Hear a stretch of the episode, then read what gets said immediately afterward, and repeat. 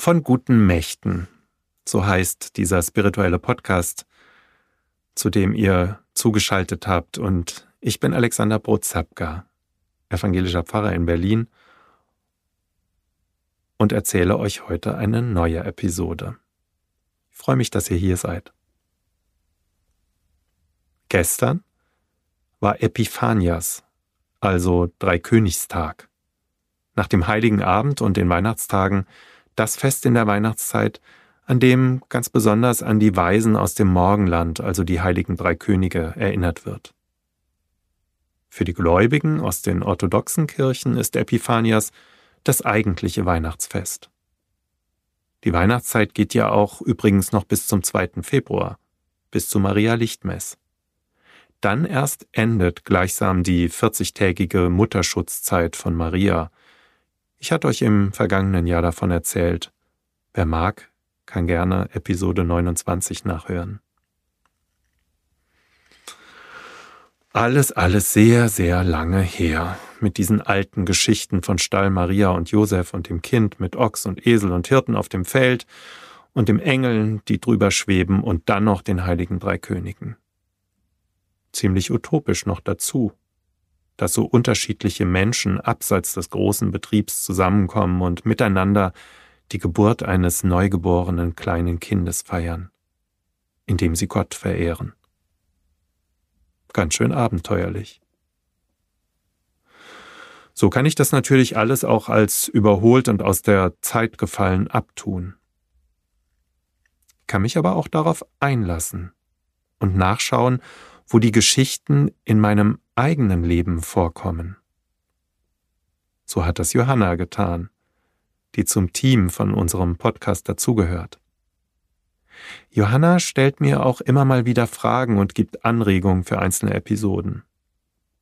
Und sie schreibt Kinderbücher. Und eines davon heißt Die gestohlene Weihnachtsgans. Und ich finde, es erzählt sehr eindrücklich und schön was Weihnachten heute und mitten unter uns bedeutet. Ich will euch die Geschichte von der gestohlenen Weihnachtsgans gerne erzählen. Johanna hat mir das erlaubt und mir gesagt, dass die Gans wirklich weg war.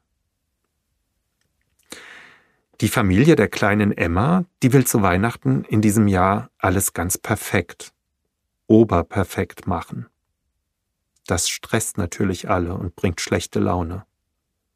Noch dazu ist der Bräter, in dem die große Gans für den Festbraten gemacht werden soll, viel zu klein.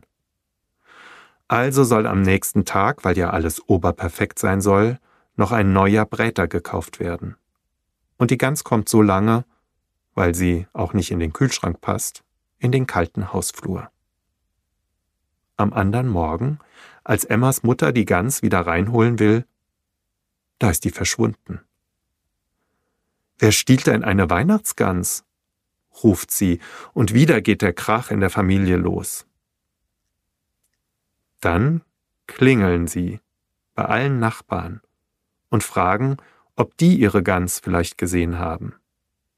Aber weder das Männerpaar aus dem zweiten Stockwerk noch die indische Familie aus dem ersten Stock haben sie gesehen. Essen Sie doch mit uns, werden Emma und ihre Eltern dort eingeladen.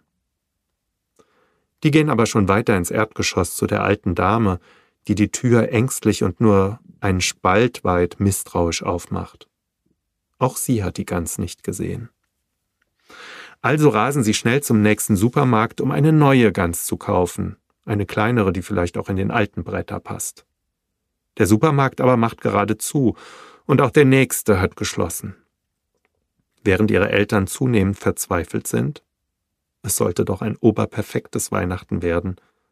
Fängt Emma an zu lachen. Das ist ja wie bei Maria und Josef. Ständig werdet ihr abgewiesen. Und ich bin euer Jesuskind. Da lachen alle. Und Emmas Mutter sagt, dann gibt's bei uns eben dieses Jahr Spaghetti mit Tomatensauce an Weihnachten. Dann lasst uns mal zurück in unseren Stall fahren. Im Gegensatz zu einer Gans gehen Spaghetti ja schnell, und als die drei wenig später am Tisch sitzen, da klingelt es. Das sind bestimmt die Hirten, die uns besuchen wollen, ruft Emma und läuft zur Tür. Es ist die indische Familie aus dem ersten Stock, die ein festlich zubereitetes Hühnchen vorbeibringt.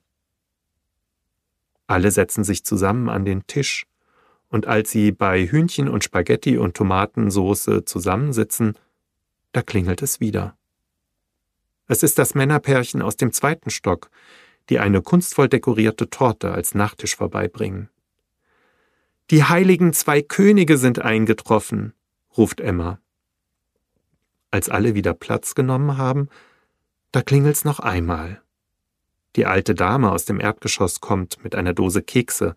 Sie hat sich ein feines weißes Kleid angezogen und murmelt Ich hab gehört, hier gibt's eine Weihnachtsfeier? Und Emma ruft aus Der Weihnachtsengel ist da.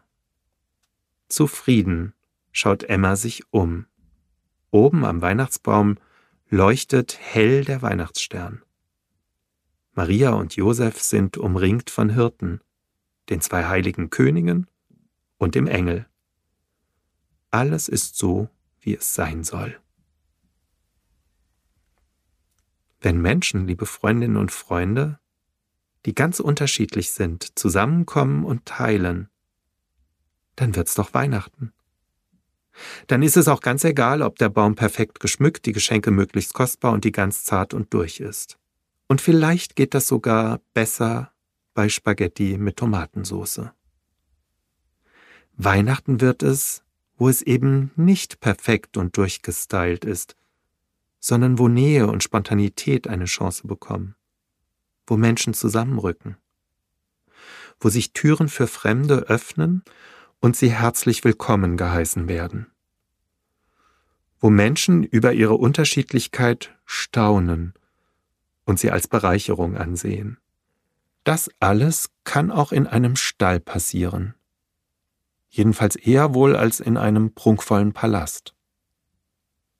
Danke dir, liebe Johanna, dass du die Weihnachtsgeschichte so anschaulich für mich und uns ins Heute übertragen hast in deinem Kinderbuch die gestohlene Weihnachtsgans. Übrigens mit wunderschönen Bildern gemalt von Andrea Stegmeier. Dir und euch allen, liebe Freundinnen und Freunde, weiterhin von Herzen eine schöne Weihnachtszeit. Euer Alexander Brot-Zapka.